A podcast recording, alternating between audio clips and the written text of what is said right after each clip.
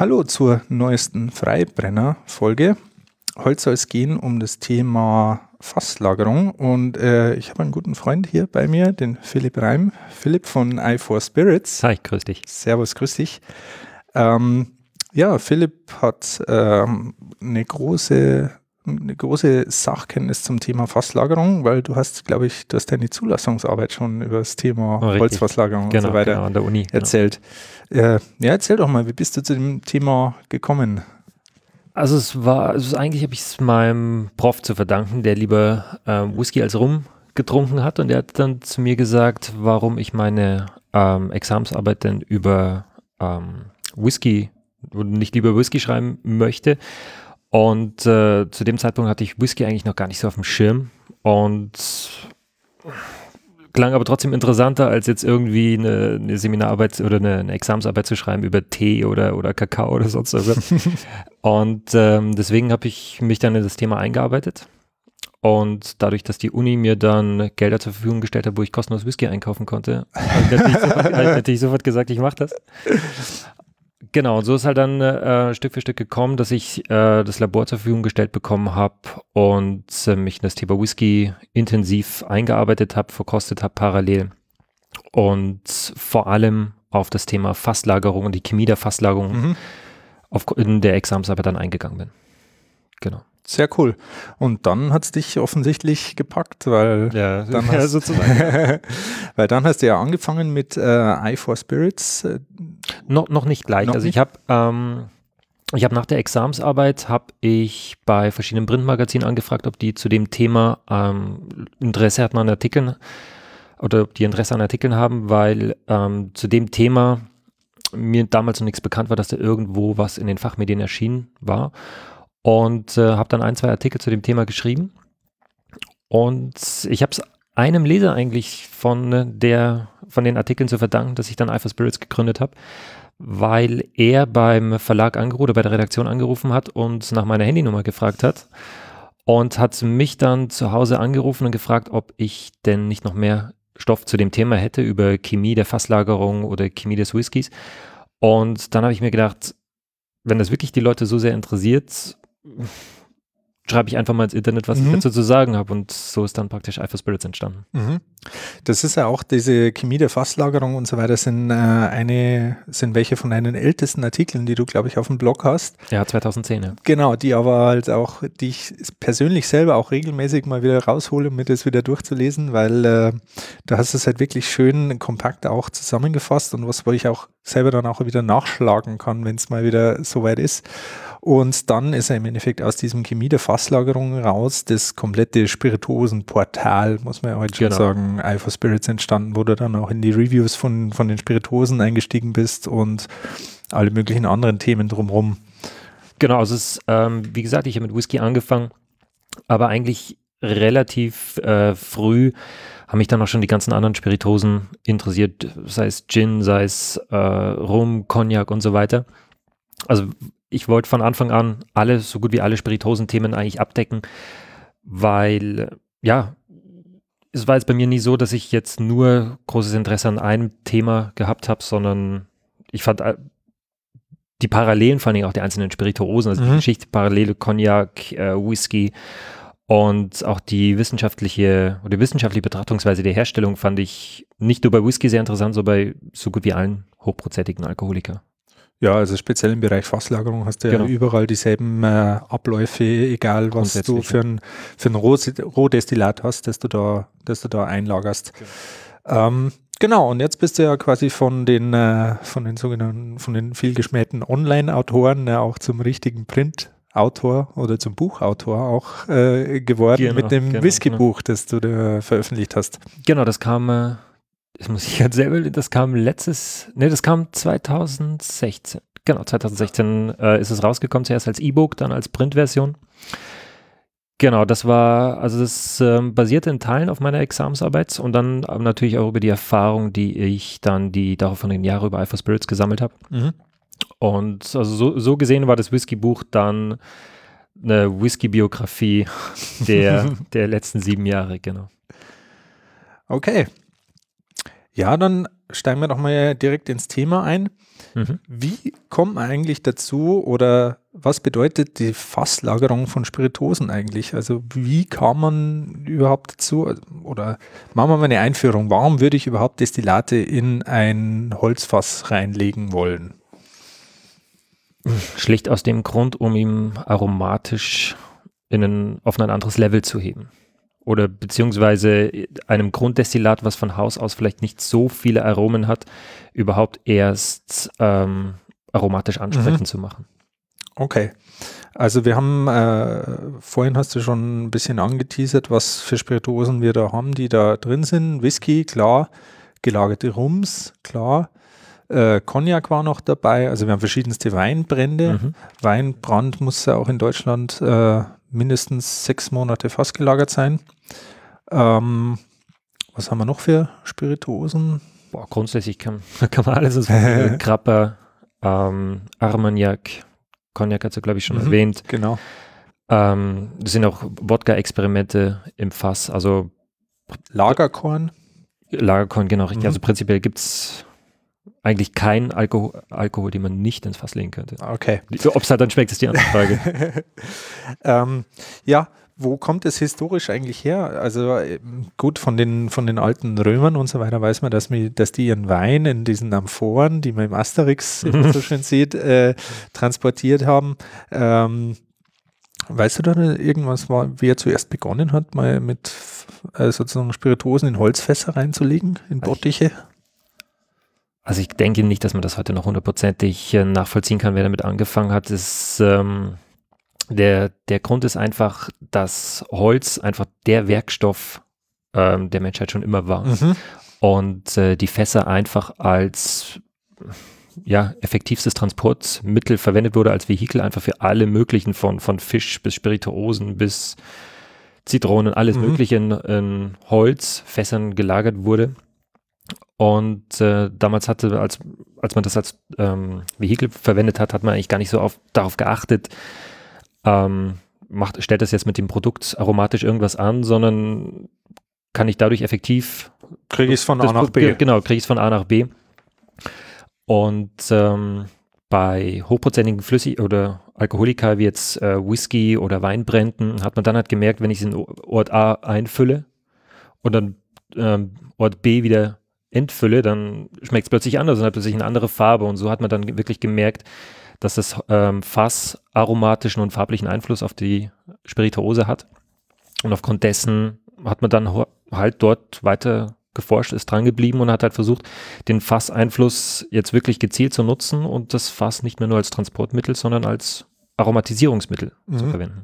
Ja, speziell unter dem Hintergedanken, dass halt früher die Brände und Destillate halt auch extrem, sage ich mal, unrund vergoren, ja, ja, ja. Äh, mit vielen Vor- und Nachlaufkomponenten destilliert wurden, die halt geschmacklich extrem, sage ich mal, Rass waren.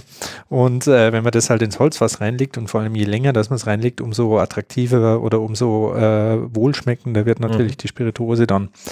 Und genau. Also was, was macht jetzt eigentlich das Holzfass mit so einer, mit so einer Spirituose? Also wir wissen, wenn wir klare Destillate, wie zum Beispiel Whisky-Rohdestillat oder Weinbraun-Rohdestillat, wenn wir das mhm. in ein Holzfass reinlegen, wir ganz klar sieht man, dass sich die Farbe verändert im Laufe der Zeit.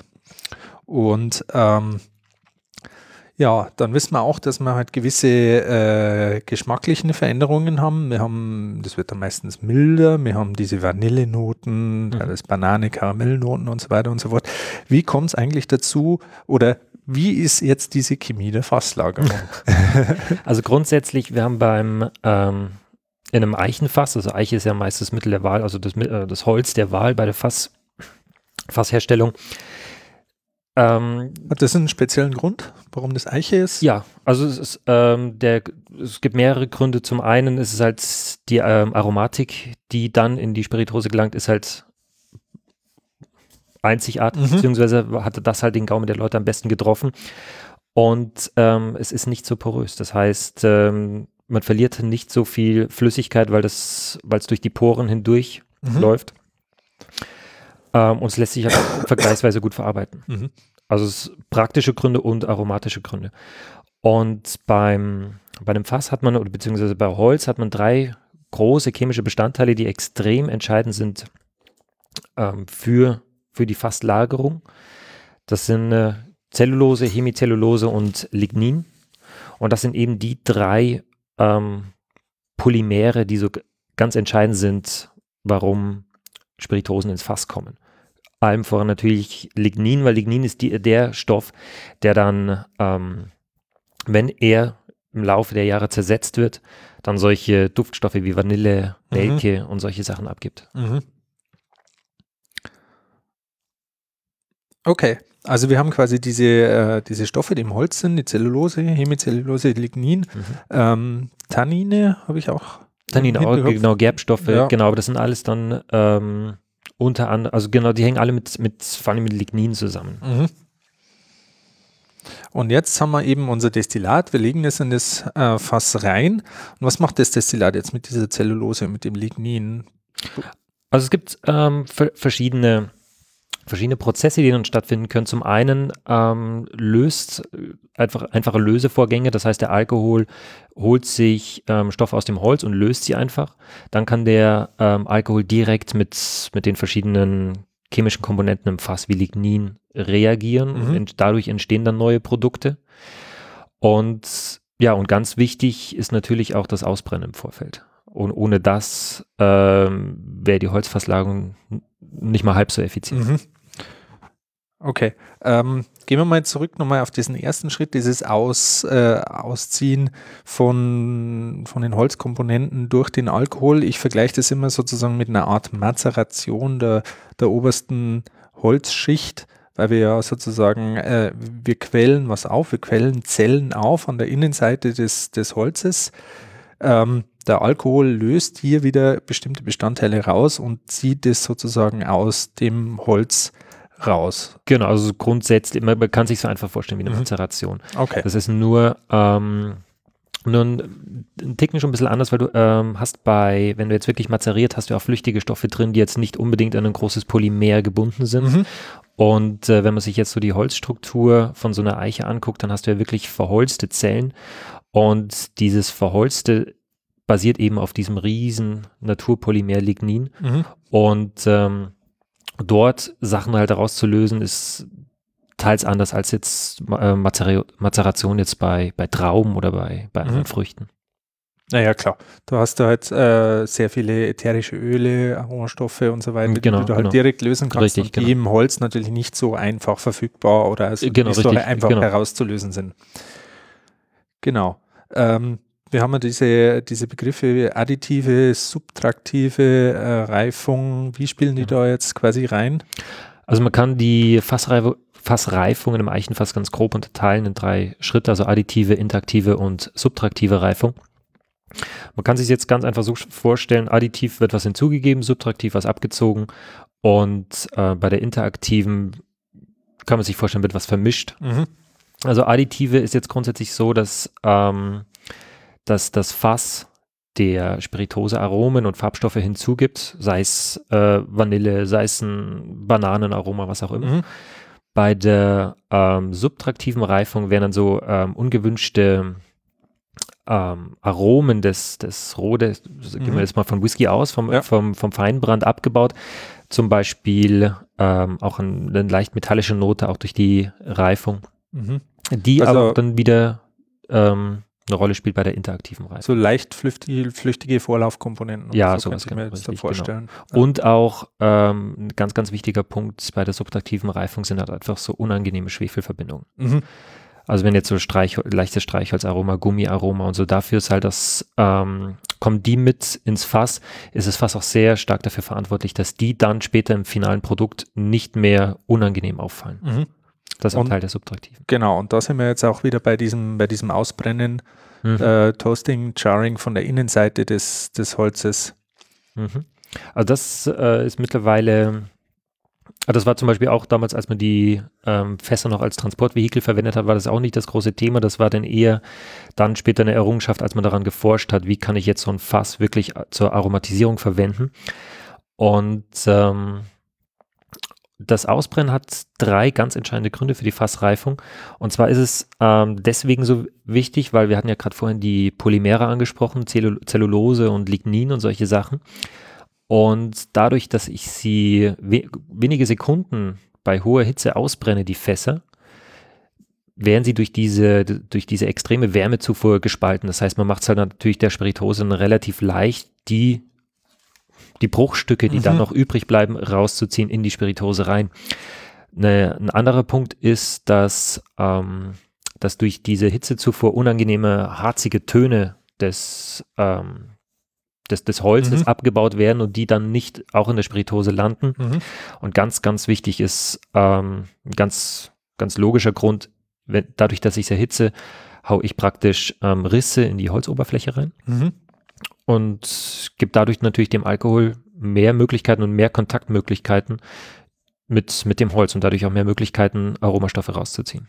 Wir haben ja da ähm, verschiedene Intensitäten. Also mhm. gibt es sozusagen dieses leichte, mittlere und schwere Toasting, wo man halt verschieden lang diese Fassinnenseite mit äh, zum Beispiel mit Gasbrennern oder früher mhm. halt auch mit, mit einfachen Holzfeuern sozusagen äh, erstmal ein bisschen so leicht ankokelt, dann stärker mhm. ankokelt, dann irgendwann äh, bis hinein in das sogenannte Jarring, dass man halt wirklich Kohle an der Innenseite des Fasses hat.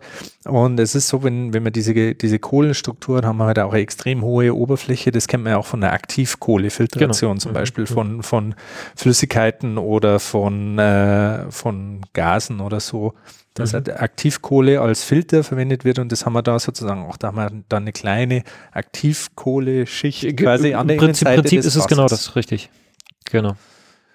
Und das filtriert uns halt dann schon mal gewisse unerwünschte Verbindungen aus dem Destillat raus. Genau, es wirkt praktisch, also die Kohleschicht wirkt praktisch als Katalysator. Mhm. Genau. Und gleichzeitig kann halt der Alkohol schneller und besser an das Lignin zum Beispiel ran und ist da schon so ein bisschen vor vorzerbrochen. Vorverdaut. Vorverdaut ist, genau. genau. Okay. Und dann haben wir noch ähm, die interaktive Reifung, hast du angesprochen. Richtig, genau. Also interaktive Reifung, ähm, die basiert jetzt vor allem auf, ähm, auf Stoffen, die bereits in der Flüssigkeit drin sind. Das heißt, dass wenn wir jetzt verschiedene chemische Komponenten bereits im Destillat haben, dass die miteinander reagieren, neue Verbindungen formen. Ganz banal zum Beispiel ähm, Esterbildung. Mhm. Dort nur in einem sehr, sehr, sehr, sehr schwachen Bereich, aber es ist eine Möglichkeit, die bei der interaktiven Reifung auftreten kann. Und was auch eine ganz wichtige Rolle spielt, ist der, bei der interaktiven Reifung ist der sogenannte Angels Share. Mhm. Das heißt, der Teil, der, ähm, der aus dem in den Gasraum zuerst entweicht, den sogenannten Headspace des Fasses mhm. und dann aus dem Fass rausgeht Mhm. Und dieser Hohlraum wird dann praktisch gefüllt oder diese, diese Lücke, die dann im Fass entsteht, wird gefüllt durch Luft, die durch analoge Poren dann ins Fass zurückgeht. Mhm. Und da kommt natürlich auch, mit der Luft kommt natürlich auch Sauerstoff mit. Und dieser Sauerstoff führt dann wieder dazu, ähm, dass sich die Spiritosen natürlich dann noch wieder weiterhin verändert. Mhm. Diese Esterbildung, die hatten wir auch im, äh, im Meisterkurs, war die ein mhm. ganz, ganz wichtiges Thema.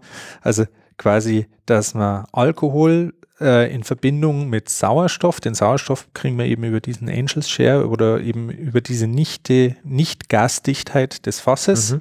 Genau. Aber Alkohol und Sauerstoff, du bist Chemiker, Alkohol und Sauerstoff gibt Aldehyd, Aldehyd plus Sauerstoff gibt Säure, Säure und genau. Säure plus Alkohol Alkohol, gibt genau, Ester. Ester richtig, genau. genau. Und genau. die Ester sind das, äh, Ester sind von der Menge her relativ geringe Komponenten, aber hocharomatisch. Absolut, hat eine äh, ganz geringe ähm, Duftschwelle.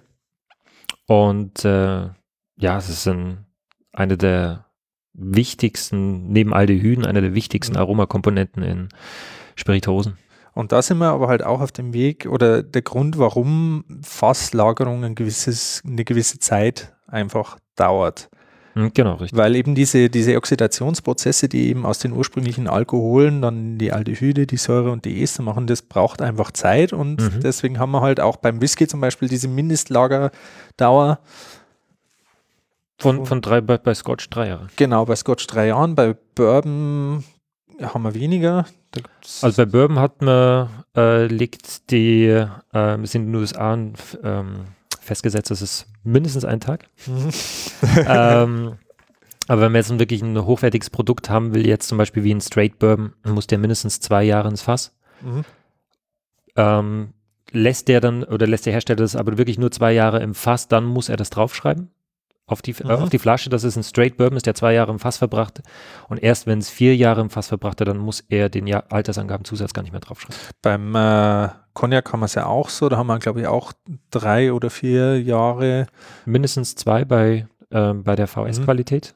Mhm. Genau, da haben wir dieses Comte 1 oder Comte äh, 1, Comte 2. Ja, ja, das da gibt es diese äh, 31. März ist es, glaube ich, ist der Stichtag, Stichtag und alles, genau. was vorher ins Fass kommt, ist sozusagen alter Jahrgang, alles, was nachher ins genau. Fass kommt, ist neuer Jahrgang und nach äh, zwei Jahren wird es dann der erste Cognac draus und je nachdem, wie viele Jahre ja, ja. noch drin also, also hat man die unterschiedlichen Qualitätsstufen. Ist schon, ist schon ein eigenes Ding. Ja. Aber ist ja im Endeffekt sozusagen, wir haben die Zeit hier als Indikator für die Qualität oder mhm. für, die, für die Dauer dieser interaktiven Reifung und je länger da interaktiv gereift wird, also jetzt mal ganz platt zusammengefasst, je länger es interaktiv reifen kann, umso aromatischer, umso mehr Oxidationsprozesse genau. finden dann ja quasi statt. Also das bedeutet natürlich nicht, dass ein schlechtes Destillat, was ins Fass gefüllt wird, je länger du es reifen lässt, dass es dann irgendwann gut wird. Aber, aber klar, aber grundsätzlich es kann man das weniger so sagen. schlecht. Es wird, genau, genau, so kann man so, so kann man sagen, genau, es wird weniger schlecht. Genau, gibt es da so Erfahrungswerte? Also ich kenne natürlich auch zwölfjähriger Whisky ist ganz üblich, 15 Jahre, 18 Jahre ist auch nichts Ungewöhnliches, 25 Jahre wird dann schon exotisch. Das hat dann, äh, denke ich, mit dem Angels Share zu tun oder so. Irgendwann haben wir so viel Verlust durch, durch die Verdunstung, durch die, das, Ausdiffundieren, dann ist nichts mehr drin, dann muss man sozusagen den ganzen Preis auf wenig verbliebene Liter verteilen ja, ja. und dann wird es natürlich sehr teuer. schnell sehr teuer. Gut, das ist jetzt mal quasi die, die äh, Theorie. Hier habe ich noch äh, die Geschichte Einfluss von Temperatur und Luftfeuchtigkeit auf die Reifung. Mhm. Also Lagertemperatur. Ja, grund grundsätzlich ist es, ähm, laufen fast chemische Prozesse ab. Das ist wurscht, ob das additiv, subtraktiv oder interaktiv ist. Und äh, jeder, jeder chemische Prozess ist abhängig von der Temperatur. Und äh, man kann natürlich auch sagen, je wärmer, äh, die, je wärmer die Umgebung ist, wo sich das Fass befindet, desto schneller läuft die, ähm, läuft die Fassreifung ab. Das heißt, es, ähm, wir haben jetzt zum Beispiel, wenn wir in der Karibik eine Jahresdurchschnittstemperatur von 27 Grad haben, reift dort einfach ein, ein Rum sehr viel schneller als jetzt im kälteren Klima mhm. Schottlands. Also man kann jetzt nicht sagen, zehnjähriger ähm, Rum ist auf derselben Qualitätsstufe wie, wie ein zehnjähriger Scotch. Also da spielt die Temperatur eine extrem wichtige Rolle. Und genauso aber auch die Luftfeuchtigkeit, die du angesprochen hast. Das ist, wenn wir jetzt nochmal den Angels Share anschauen mhm. und sagen, der Alkohol verdampft aus dem Fass, ähm, ist es halt nur die halbe Wahrheit, weil der Alkohol ist nur eine Komponente im Alkohol, eine sehr wichtige, eine der größten Komponenten, aber eben nur eine. Und parallel können natürlich auch andere Stoffe wie Acetaldehyd ähm, aus, dem, aus, dem, aus dem Fass entweichen, aber genauso gut kann Wasser entweichen, weil wir haben immer noch einen sehr, sehr großen Prozentsatz an Wasser, ähm, weil die meisten ja auch verdünnt werden, bevor sie ähm, ins Fass kommen. Und ähm, je nachdem, wie die Luftfeuchtigkeit des, ähm, des Lagerhauses, wo die, wo die Fässer reifen, ist, dementsprechend entweicht mehr Wasser oder entweicht mehr ähm, Alkohol. Das heißt, es kann sein, wenn wir jetzt ähm, eine sehr geringe Luftfeuchtigkeit haben, wo, wo das Fass reift, entweicht mehr Wasser aus dem Fass als Alkohol. Das heißt, wir bekommen am Ende ein hochprozentigeres Destillat aus dem Fass, mhm. als es ursprünglich reingefüllt ja, wurde. Weil mehr Wasser entweicht als Alkohol. Genau, genau. Also in Schottland haben wir, glaube ich, so eine durchschnittliche Temperatur übers Jahr gemittelt irgendwie von, von, keine Ahnung, irgendwas von 7 bis 10 Grad Celsius. Also, genau weiß ich nicht, aber es ist nicht schön. Und in der Karibik hast du halt eben deine Konstanten, was weiß ich, 27, ja, 28 ja. Grad. Da hast du halt auch viel, viel mehr Molekularbewegung, genau, die halt dann zu, diesen, zu dieser Aktivität führt. Ähm, Genau, die Luftfeuchtigkeit hast du gerade äh, äh, schön erklärt gehabt. Ich wollte noch irgendwas zum Lignin sagen. Genau, die Grädigkeit, die Grädigkeit des Produkts, das eingefüllt wird. Mhm. Und zwar, also äh, die Theorie, die wir im äh, Meisterkurs gelernt haben, war ähm, nicht weniger als 55 Volumenprozent einfüllen und nicht mehr als 70 Volumenprozent oder 72 Volumenprozent. Die obere Grenze, das habe ich jetzt noch im, im Hinterkopf, weil ab dann der Alkohol das Lignin zu schnell abbaut oder zu stark abbaut und dann die Extraktion zu schnell wird. Und äh, das andere war, dass du, wenn du unter 55 Grad reinkommst, äh, 55 mhm. Volumenprozent, ja. genau, äh, dass dann die Extraktion auch nicht mehr so gut stattfindet. Also es ist ja, genau. Aus, aus dem Grund ist zum Beispiel in, äh, bei der US-Whisky-Herstellung gesetzt, dass sie mit 62,5 Volumenprozent abfüllen. Mhm. Und ähm, die auch aus Scotch-Hersteller halten sich ungefähr in diesem Bereich auf. 63, 65 Prozent. Aber die behalten, halten sich alle im 60er-Bereich auf DAO, ähm, den du gerade erwähnt hast. Mhm. Und äh, man muss halt auch bedenken, äh, es gibt Stoffe im Lignin, im Fass, die sind besser in Alkohol löslich, manche sind gut in Wasser löslich. Und ähm, Erfahrungswerte haben halt einfach gezeigt, dass die ähm, Lösung, also der, der Alkohol, der in äh, ähm, ins Fass gefüllt wird, mit dieser Zusammensetzung Wasser, Alkohol einfach die besten aromatischen Ergebnisse liefert. Mhm. Genau. Gut. Ähm, dann gehen wir mal auf die unterschiedlichen Fassarten ein, weil mhm. wir haben ja schon äh, was gehört von, von der, der, ein, der Einfluss von, von, wie gesagt, Temperatur, von Luftfeuchte, von Gärigkeit. Jetzt haben wir noch einen weiteren Einflussfaktor, nämlich die Fassgröße. Genau. In einem kleinen Fass habe ich ein anderes Oberfläche zu Volumenverhältnis wie in einem riesengroßen Bottich. Richtig, genau. Also es gibt so den, den einfachen Grundsatz, je kleiner das Fass, desto schneller reift auch die Spirituose. Das äh, liegt einfach daran, dass, ähm, wenn man sich das Volumen der Flüssigkeit anschaut, wenn sie im Fass liegt, im Vergleich zur Flüssigkeit, und wir schauen jetzt ein kleines Fass an, dann kommt mehr Flüssigkeit mit dem Holz in Kontakt. Und wenn ich jetzt ein sehr, sehr großes Fass habe, da wird natürlich auch die Flüssigkeit mehr.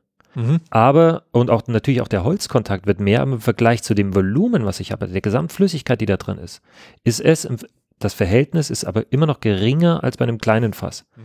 Deswegen, aufgrund dieses Kontakts der Flüssigkeit zum Fass, kann man pauschal sagen, in kleinen Fässern hat die Flüssigkeit mehr Holzkontakt, also mhm. reift sie schneller. Okay. Nur die interaktive Reifung kann dadurch ja eigentlich oder sollte dadurch eigentlich nicht groß äh, ja, richtig, ja, beeinflusst genau, werden. Genau. weil die Zeit, die Zeit kannst du nicht bescheißen. Nee, kann, nee das, kann, das geht nicht. Also die kleinsten Fässer, die ich so kenne von der Küferei, die man bestellen kann, die haben fünf Liter, aber das ist halt eher so ein bisschen Deko-Charakter. Mhm. Kann man schon reinmachen, aber dadurch hat man halt so schnell auch die, die Tanninextraktion, dass wenn ich ein Destillat da ein paar Wochen schon drin habe, hat es schon sehr viel Farbe, hat schon sehr mhm. viele Bitterstoffe, äh, Gerbstoffe ausgelöst, aber hat quasi noch keine, sage ich mal, oxidative Reifung Reifung ja, hinter sich. Also das ist eher so ein Gag. Ich kenne auch Kollegenbetriebe, die 25 und, und 50 Liter Fässer verwenden. Ich sage mal, beim 50 Liter Fass langsam wird es, äh, sage ich mal, langsam wird es mhm. sinnvoll. Aber es haben sie halt schon gewisse Fassgrößen als, sage ich mal, als Standard herausgebildet. Also ich denke mal so im Bereich 200, 225 Genau, das ist so, der, das ist so der Standardbereich. Also die, ähm, wenn man jetzt mal die amerikanische Industrie anschaut und damit verbunden zwangsläufig die Scotch-Industrie, weil die verwenden ja hauptsächlich mittlerweile Ex-Bourbon-Fässer. Mhm. Ähm, hat man dort, kommen die ASBs, also die American Standard Barrels, kommen mit 200 Liter nach, nach Schottland. Und entweder die Scotch-Hersteller verwenden sie direkt oder sie ähm, tun noch ein paar Fassdaumen dazu und kommen dann von 200 Liter der ASBs auf 250 der sogenannten Hogsheads. Die haben dann 250 Liter. Ähm, das sind so, das sind so die Klassiker der Scotch-Industrie, mhm. also ASBs oder Hogsheads. Und ähm, mittlerweile leider selten findet man halt noch, noch Sherry Butts, mhm. haben 491 Liter. Und äh, die werden dann als Ganzes, die werden nicht zerteilt, die werden dann als Ganzes nach Schottland geschifft. Mhm. Und die ASBs halt dann ähm, in Daumen zerteilt. Mhm. Oder je nachdem, ob sie, ob sie ASBs haben wollen oder Hogsheads, bauen sie es halt kleiner oder größer zusammen. Mhm. Also wir waren, als wir in äh, Schottland waren, haben wir uns auch die, äh, wie hieß nochmal, die Scotch Cooperage World Cooperage, kann das sein? Boah, müsst ihr nochmal nachschauen. Jetzt auch noch Auf jeden Fall, es gibt in der Space Side gibt so eine große äh, Fasshersteller, die, die quasi auch aus Amerika beziehen sie halt die Dauben und dann bauen sie halt sozusagen in Schottland wieder die Fässer draus. Wobei ich auch schon gehört habe, ja, das ist halt sozusagen ein unabhängiger Fasshersteller oder unabhängige Küferei, die machen sehr, sehr, sehr viele, aber die großen Konzerne wie Diageo oder so, die haben halt dann in den Vororten von Glasgow halt Riesenhallen, wo Ja, halt ja, nur ja. Fässer gebaut werden, die aber halt kein Mensch jemals zur Sicht äh, kriegen wird. Diageo baut ja auch zum Beispiel ihre Distillen auch selber. Die kaufen halt auch nicht von, von Forsyth zum Beispiel ihre, äh, Mhm. bei den unabhängigen äh, Kupferschmieden, sondern die haben alles in-house in großen Hallen, wo nie jemand mal reinkommt. Genau, die Sherry Butts, da habe ich auch was äh, äh, gehört, dass also die Sherry-Fässer, die heutzutage zum Finishing von äh, Whisky verwendet werden, der Sherry, der da drin gelagert wird, Äh, der ist halt, sage ich mal, Kategorie Qualität C. Also den Sherry, den man sozusagen als Sherry zum Kaufen kriegt, der war nicht in dem Fass, das später dann zum Whisky wird, sondern das sind dann eher, wo dann Sherry-Essig draus ja, gemacht genau, genau. wird. Ja, das, also das, das Thema Sherry-Fasslagerung bei Whisky ist mittlerweile schon äh, fast schon ein trauriges Thema. Ja, weil halt so viel mehr Whisky in Sherry-Fässern Sherry gelagert wird, als qualitativ hochwertige Sherry-Fässer dann eigentlich zur Ja, Verfügung ja, absolut. Ein, Groß, ein Großteil der Sherry-Industrie äh, hängt am Tropf der Scotch-Industrie. Also wäre wär nicht die Nachfrage nach Sherry-Fässern aus Schottland, würde es der Sherry-Industrie sehr, sehr dreckig gehen. Ja. Ähm, was habe ich noch? Wir haben äh, genau das, das Thema Fassreifung ist ja auch so, du kannst es natürlich auch transformieren von der einen Spirituose zur anderen. Wir haben es ja schon gehabt, dass man sozusagen Scotch Single Malt Whisky in Bourbon-Fässern lagert, in Sherry-Fässern. Da haben wir natürlich diese unterschiedlichen Fassgrößen, aber wir haben natürlich auch diese Vorbelegungscharakteristik, dass du jetzt sozusagen, du nimmst einen Teil der ursprünglichen Spirituose, die noch in den, in den Zellen oder sozusagen in den Mhm, Poren ja, des Holzes genau. drin ist, nimmst du mit, legst eine neue Spirituose rein, die zieht dann halt auch ein bisschen was von dieser Aromatik der Mhm. ursprünglichen Spirituose raus. Das verwenden wir zum Beispiel äh, im Obstbrandbereich sehr gern, dass man zum Beispiel Steinobstbrände, die eh schon so eine, so eine Zimt-Bittermandel-Charakteristik haben, sehr gerne auch in Bourbonfässern oder so reinlegen, weil man diese Vanille-Komponenten, Ja, ja, die Banane-Komponenten und so, auch das, das Karamellige und, und so weiter, auch die Röstaromen vom Charring und so, die uns dann gerne in den Obstbränden sozusagen auch weiterhelfen. Und dass zum Beispiel, ähm, also äh, so wie ich die Informationen, die ich bekommen habe, ist, wenn ein aktuelles Fass, das jetzt in Amerika so zum Beispiel hergestellt wird, Mhm. in den industriellen äh, ähm, Küfereien, Mhm. genau, wird halt erstmal, sagen wir mal, drei, vier, fünf, sechs Jahre mit Bourbon belegt, einmal erst belegt, dann wird es halt irgendwie zerlegt, wird im äh, Container nach Schottland geschippert, Mhm. wird dort wieder umgebaut zum neuen Fass, dann ist da zwei, dreimal vielleicht noch äh, Scotch Whisky Belegung und die Fässer gehen dann entweder eben zum Beispiel zu uns nach Europa äh, für die äh, Weinbrand, Brandweinherstellung oder dann direkt rüber in die Karibik und da werden dann in, in den alten Whiskyfässern wird dann auch nochmal rumgereift. Ja, ja. Ich habe eine Zahl äh, im Hinterkopf, dass ein Fass, das heute geschlagen wird, eine durchschnittliche Lebensdauer von bis zu 70, also nicht eine durchschnittliche, aber eine Lebensdauer von bis zu 70 Jahren hat, bis es dann Das endgültig so sein, ja. fertig ist, dass dann nicht mal mehr die Rumleute drin was da Ja. anfangen können. ja klar, aber es ist ein Wirtschaftsgut und das schlachtet man aus, bis es nicht mehr weitergeht. Ja. Gut, dann gibt es aber noch ähm, von der klassischen äh, Holzfasslagerung von klaren Spirituosen weg, kann man ja auch noch andere Sachen in Holzfässern lagern. Zum Beispiel ähm, die Mazerate für Kräuterliköre oder so. Ich weiß zum Beispiel von Jägermeister und von Underberg, dass die ihre sozusagen die Mazerate, die sie haben, auch in Holzfässern, erst in Eichenholzfässern erst einmal lagern. Ähm, bei Jägermeister haben wir gesehen, dass das 3000 Liter Bottiche sind, also sehr Okay, viele, okay, aber okay. 3000 Liter Bottiche. Ähm, bei Underberg, äh, also die genaue Literzahl weiß ich nicht, aber das waren mit Sicherheit etliche 10.000 Liter, wo die sozusagen dieses Underberg Mazerat dann auch nochmal Fass gelagert wurde. Ähm, Hintergrund ist da dasselbe wie beim, beim Whisky oder bei den, bei den Destillaten. Wir haben halt, wir haben relativ wenig, sage ich mal, ähm, additive und subtraktive Reifung, ganz einfach, weil dies bei so riesengroßen Bottichen, dieses Oberfläche-Volumen-Verhältnis, das Mhm. wir vorhin angesprochen hatten, das ist relativ gering. Also es kommt relativ wenig Lignin dann noch in relativ viel äh, Mazerat rein und umgekehrt relativ wenig aus dem Mazerat kann nach außen Angels Share-mäßig rausgehen. Aber wir haben natürlich diese langsamen Oxidationsprozesse, die da drin äh, fortführen. klar. Mhm. Und deswegen bleiben die auch trotz allen sozusagen Edelstahl-Tanks oder so, äh, ist klar bei den Kollegen äh, Unterberg und Jägermeister, es kommt nichts in die Flasche, wo das Mazerat nicht im Eichenholz drin gelagert ist. Oder auch bei den, bei den Weinbrandleuten, also ich war jetzt noch nicht bei Asbach, da muss ich mal muss ich unbedingt mal hinfahren, aber die haben auch unterschiedliche Weinbrände in unterschiedlich großen Fässern und das sind dann teilweise auch so 3000 Liter. Wobei, Bottiche. wobei ich sagen muss, Asbach hat, äh, finde ich, ein sehr gutes Fassmanagement. Also was, ähm, die haben ja auch ihre fassgelagerten Brände und da sind wirklich ganz tolle Tropfen dabei. Ja, ich habe ähm, einen Kollege von mir, der bei Unterberg arbeitet, der war auch mal ab, abgestellt sozusagen zu äh, Asbach, weil ja Unterberg quasi Asbach übernommen hat. Und er hat auch gesagt, also äh, machen halt, das ist halt die, das ist halt das wichtigste Wirtschaftsgut, die das haben. Es gibt viele Brennereien, die sagen, das Wichtigste, was wir machen an Wertschöpfung und an Qualitätsschöpfung, passiert an der eigentlichen Brennblase durch Mhm. sozusagen Einmeischung, durch Vorlauch, Nachlauchabtrennung und so weiter und so fort. Und bei den großen Weinbrandherstellern ist ja eigentlich die, das Fassmanagement ist ja eigentlich das A und O, was Ja. dann am Schluss über die Qualität der Spirituose dann nach den gewissen Jahren entscheidet. Ja gut, Asbach hat ja schon Jahrzehnte Expertise in dem Bereich. Ja, also ich muss auch sagen, äh, so als äh, ganz eigene Meinung, als, äh, als Branchenkenner, äh, ich denke, das war ein richtig, richtig smarter Move von Unterberg, sich Asbach sozusagen reinzuholen, weil da ist, glaube ich, eine Marke, mit der man noch sehr, sehr viel Ja, anstellen die, kann. die Tradition, die Potenzial hat. Ja, auf jeden Fall.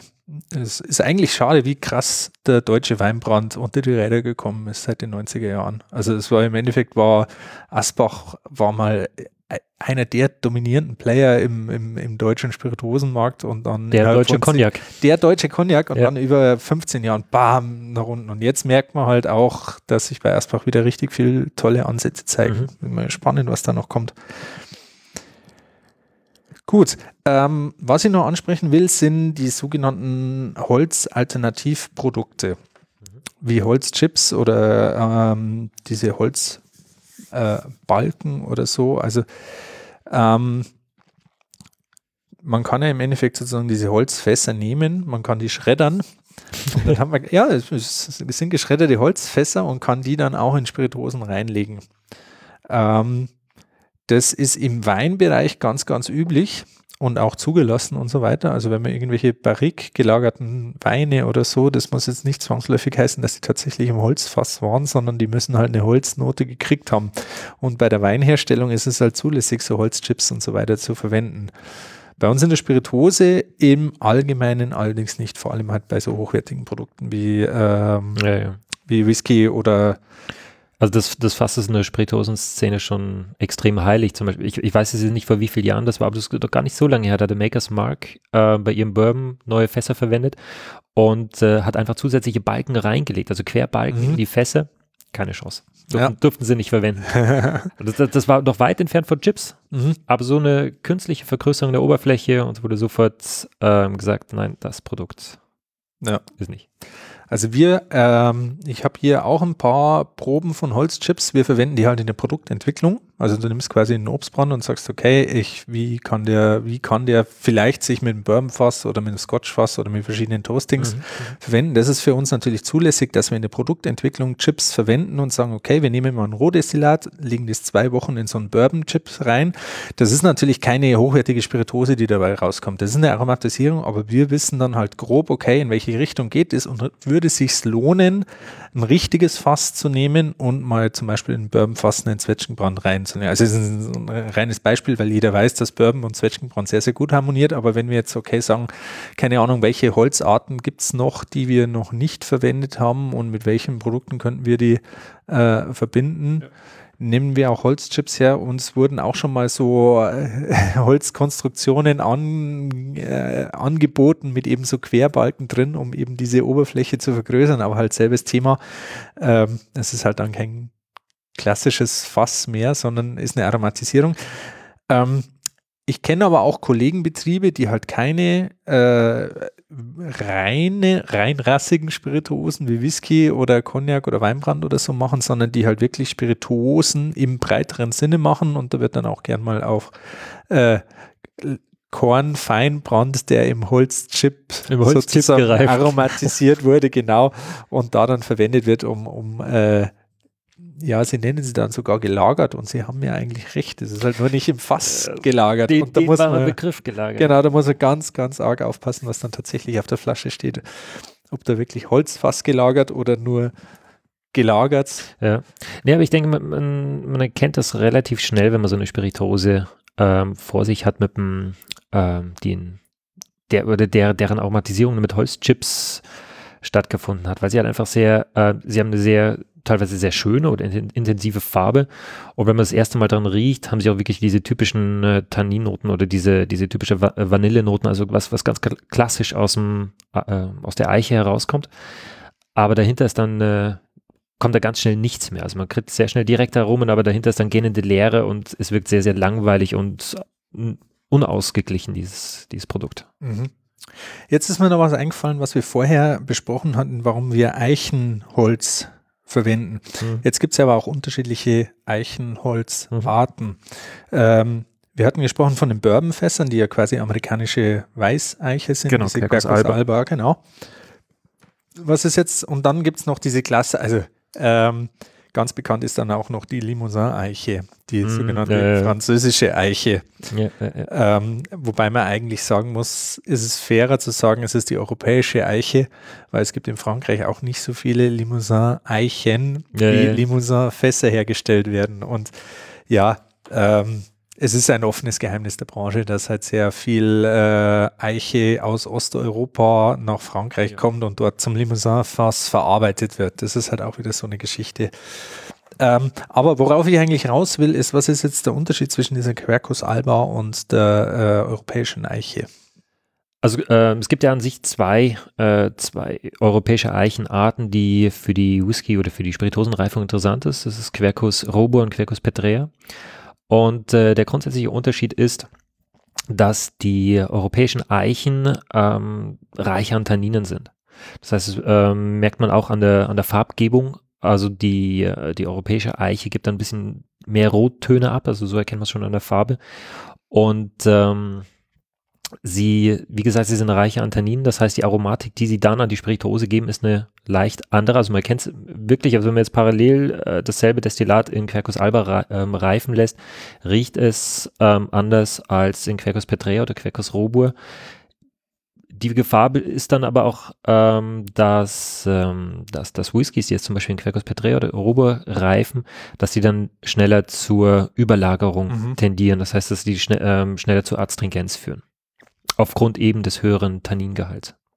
Genau, das äh, ist was, was bei der äh, Holzfasslagerung, was man auch immer beachten muss, wenn man manche Spirituosen in ein Fass reinlegt, dass man die nicht unendlich lang oder Ja, genau, genau, nicht, äh, nicht ewig in diesem einen Fass drin haben muss, weil wenn es ein frisches Fass ist und wir dann mal, keine Ahnung, sieben, acht, zehn Jahre sowas überschreiten, die Mhm. Extraktion aus dem Fass raus so intensiv wird, dass es der Spirituose dann nicht mehr gut tut. Ähm, in Schottland haben wir es dann ja häufig auch so, dass äh, in ein erstmals belegtes Ex-Bourbon-Fass, das dann vielleicht drei, vier, fünf Jahre nochmal drin ist und dann wird es aber nochmal umgepumpt in ein Fass ähnlichen Typs, das aber vielleicht schon zwei, dreimal vorher wieder belegt wurde, damit es Mhm. sozusagen schon äh, stärker ausgelaugt ist und in diesem schon ausgelaugten Fass aber noch länger drin liegen kann, um Genau, sozusagen diesen, diesen Zeitfaktor beizubehalten, ohne dass das Fass dann zu dominieren wird. Genau, sonst, also vor allem bei, bei Scotch-Brennereien ist es vor allem ähm, ein starker Faktor, wenn, wenn ich das Fass einfach zu, oder den, den Whisky zu lange im Fass lagern lasse, dann erkenne ich irgendwann nicht, nicht mal mehr den, den Brennereicharakter. Und darüber hinaus kann es sogar passieren, dass es, wie gesagt, überreift. Also Mhm. man kann einen Whisky nicht nur zu kurz drin lassen, sondern auch zu lang. Einfach, dass dann das, der Einfluss des Holzes so dominant ist, dass es äh, langweilig schmeckt, Mhm. weil einfach nur, nur noch Holz, du erkennst nur noch Holz. Und äh, die Tannine führen dann wirklich zu einem extrem staubigen und trockenen Mundgefühl.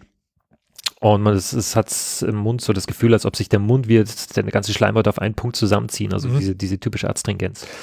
Ich habe das mal auf meiner ersten Feine Spirits, auf der ich war, habe ich einen acht Jahre im Eichenfass gelagerten Tequila probiert. Und der hat nach allem geschmeckt, aber ich hätte den nicht als Tequila erkannt. Also das hätte jetzt okay. irgendwie ein Low Ester Rum sein können oder okay. halt irgendwie ein, ein, ein, irgendein obskurer Weinbrand oder so, aber da muss man einfach sagen, spannendes Produkt, fast gelagerte Tequila, super spannend, aber der war halt acht Jahre bei 30 äh, Grad Celsius. Ja klar, da kennst dann das Produkt selber nicht mehr, es ist einfach nur ein holzfass gelagertes Destillat. Genau, und das war dann meines Erachtens etwas zu viel des Guten der ganzen Chose. Zu optimistisch gereicht. Gut, ähm, Gibt es noch was, was man zum Thema Holzfasslagerung so auf die Schnelle oder auf die Kürze, was man noch sagen könnte? Hm, vielleicht noch äh, kurz Anekdoten zu dem, wie es, was es bedeutet, in einer, in einer Brennerei, in einer Distillerie mit solchen Holzfässern zu arbeiten, speziell, weil wir halt mit verbrauchssteuerrelevanten Produkten zu tun haben. Auf Deutsch dieser Angels Share, der, sage ich mal, zwischen 2 und 4 Prozent auf dem Kontinent und, Klima, genau. und in der Karibik auch gern mal 15 bis 20 Prozent pro Jahr ausmacht. Das bedeutet bei uns, dass sozusagen wir, also ich kann jetzt nur für die deutschen Spirituosenhersteller äh, sprechen, aber das bedeutet, dass wir im Endeffekt jedes Jahr, jedes Fass müssen wir feststellen, wie viel da noch drin ist, beziehungsweise wie viel das dann sozusagen an Angels Share entwichen ist. Wir haben da so Vorgaben vom Zoll, die sozusagen als Richtwerte gesehen werden. Eben diese zwei bis vier Prozent mhm. sind eben bei uns in, Euro, in Deutschland, kontinentales Klima, Branchen üblich. Jetzt muss ich einmal im Jahr quasi eine Fassinventur machen, muss schauen, also das ist natürlich auch jetzt nicht ganz einfach. Wenn du viele Fässer hast, musst du erstmal überlegen, okay, wie kann ich das machen? Klar, du kannst es wiegen, aber wenn du dann irgendwie drei, vier Fässer in Reihen übereinander hast und dann immer diese ganzen Turm auseinanderzulegen, das Fass Boah, runterholen, äh, auf, eine, auf eine Waage zu stellen.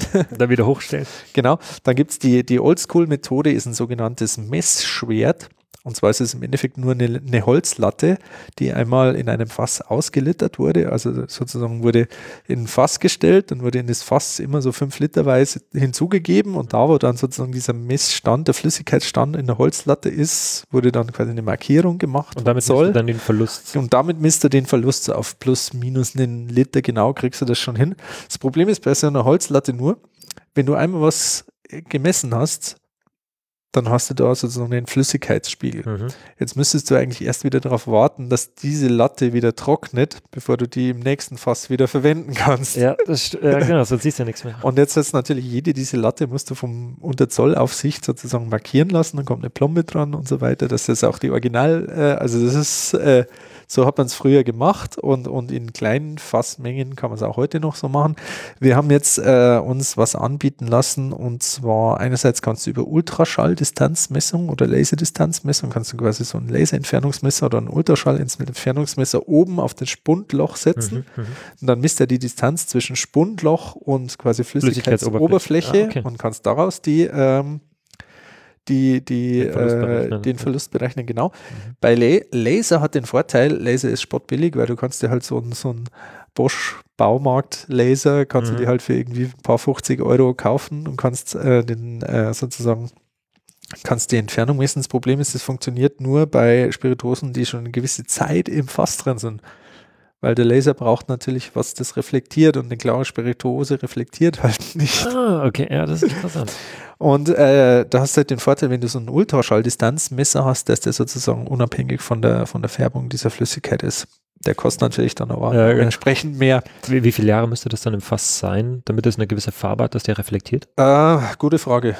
Keine Ahnung. Wir gut, kommt, gut, kommt da wahrscheinlich immer drauf an, welches Fass es ist. Genau, wir, und welches Fass es ist, ob es erstbelegt ist, zweitbelegt, ja, genau. drittbelegt und so weiter und so fort. Und ähm, wir haben das jetzt mal ausprobiert mit so einem Baumarktlaser. Das funktioniert bei länger, also so bei zwei, dreijährigen Produkten funktioniert das schon ganz gut, mhm. aber so im ersten Jahr, also wir haben es jetzt nicht mit einer Erstjahresbefüllung ausprobiert, sondern nur mit einer zwei, drei Jahresbefüllung. Was wir jetzt haben, was wir jetzt bestellt haben, ist äh, eine Druckmessung.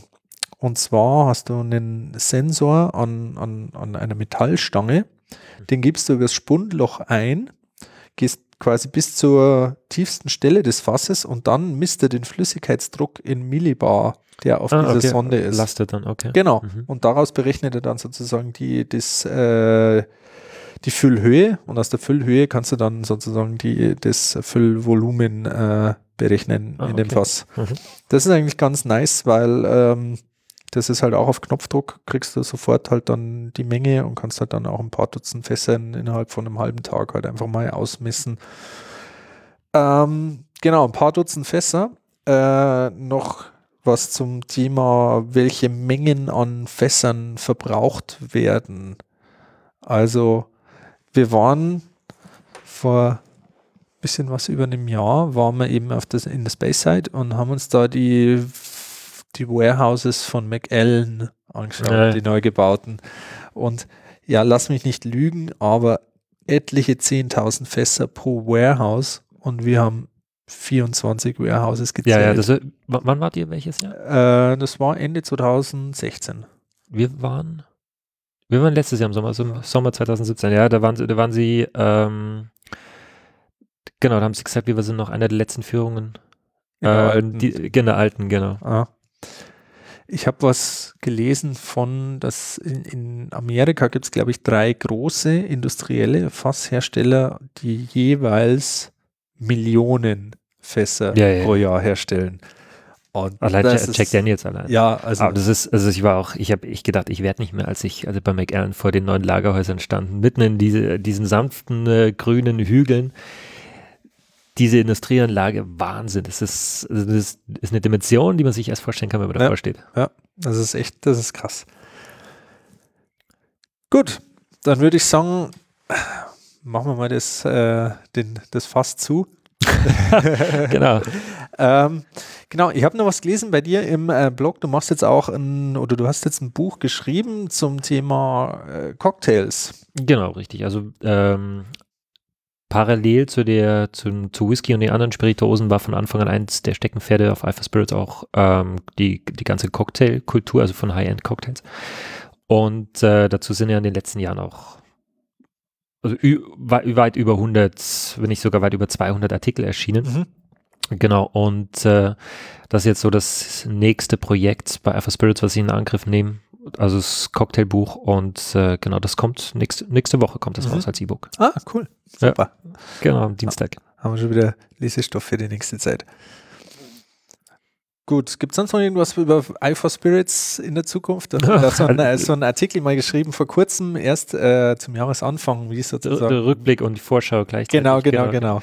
Ja, also dieses Jahr, dieses Jahr wird aufregend. Also, ähm, also wie gesagt, jetzt ist äh, Cocktailbuch. Dann äh, ähm, ist geplant, so im Mitte des Jahres das zweite Whiskybuch. Und äh, zum Ende des Jahres, also Moment, Moment. Das zweite Whiskybuch. das zweite Whiskybuch. Okay, über was hast du im ersten Whiskybuch vergessen, dass du ein zweites Buch dazu schreiben musst? ähm, nee, also ver vergessen habe ich nichts, aber das erste äh, Whiskybuch war, ähm, war speziell auf die Herstellung, woher kamen die Aromen und äh, wie trainiert man einfach seinen Gaumen oder was muss man achten, um diese Aromen einfach zu entdecken. Also es ging bei der, beim ersten Buch ging es ähm, um die Aromen und um den, wie der Whisky-Fan diese Aromen entdeckt. Und äh, beim zweiten, beim zweiten Buch geht es rein nur um die Destillerien und welche Aromen die Aha. dem Whisky-Fan präsentieren, Okay. ähm, genau, liefern, präsentieren. Nice. Genau, und das, äh, das ist jetzt erstmal das zweite Projekt, das aber noch total in den äh, Kinderschuhen steckt. Und dann das dritte Projekt, was geplant ist, ist, ähm, wir haben ja letztes Jahr den einen Whisky-Workshop rausgebracht, Online-Kurs. Genau, genau. Den Genau, haben wir noch nicht und- angesprochen. Genau, dazu soll dann im Herbst ähm, das Pendant für Rum rauskommen. Oh. Genau. Ja, es ist noch einiges vor. Schauen, ob das alles so klappt, wie wir es uns vorgenommen haben. Aha. Ja, also ich wünsche dir auf jeden Fall toi, toi, toi. alles Danke, Gute, danke. gutes Gelingen. Ich finde es äh, super spannend, wie du es einfach schaffst, dieses wirklich sehr komplexe Thema da auch immer so runterzubrechen, dass man es Stück für Stück sich sozusagen einarbeiten kann. Schmeckt halt auch einfach ziemlich lecker, deswegen geht das Ja. schon irgendwie. Ich sage immer, ich habe einen der schönsten Berufe der Welt. Ja. Viele ja, Leute haben das als schönstes Hobby der Welt. Ja, genau, wenn man es dann äh, zum Beruf macht, ist es gar nicht so schlecht, ja. Ne? Ich kann mich auch nicht, absolut nicht beschweren. Philipp, vielen Dank fürs Kommen. Vielen Dank für die Einladung. Und ähm, ja, dann schauen wir mal, ob wir nicht in Zukunft nochmal eine Folge machen mit was sich sonst noch auf iPhone Spirit zu erleben jederzeit gerne ergeben hat.